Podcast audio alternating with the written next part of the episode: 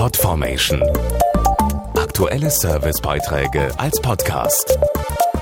Regelmäßige Infos und Tipps aus den Bereichen Gesundheit und Ernährung.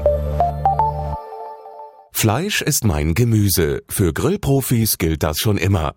Doch wer für Abwechslung auf Rost und Tellern sorgt, der lässt von Aubergine bis zur Zucchini jetzt alles schmoren, was ihm unter die Grillzange kommt.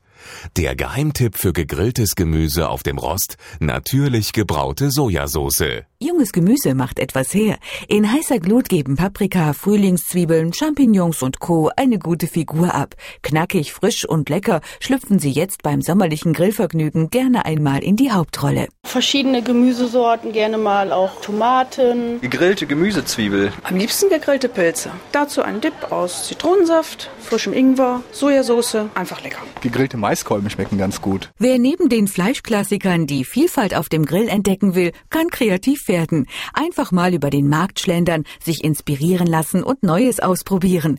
Koch- und Grillexperte Frodo Schäfer sagt, worauf es beim Gemüsegrillen ankommt. Sehr lecker vom Grill der Kräuterseitling mit Röstbrot und eingelegten Aprikosen. Dazu als Extra-Tipp die Aprikosen vorher in natürlich gebrauter Sojasauce von Kikkoman einlegen und dann als kalte Beilage zu dem Kräuterseitling vom Grill reichen. Wo Ketchup, Senf und Co. nicht als idealer Dip glänzen, rundet natürlich gebraute Sojasauce die Gerichte optimal ab, ohne deren Eigengeschmack zu überdecken.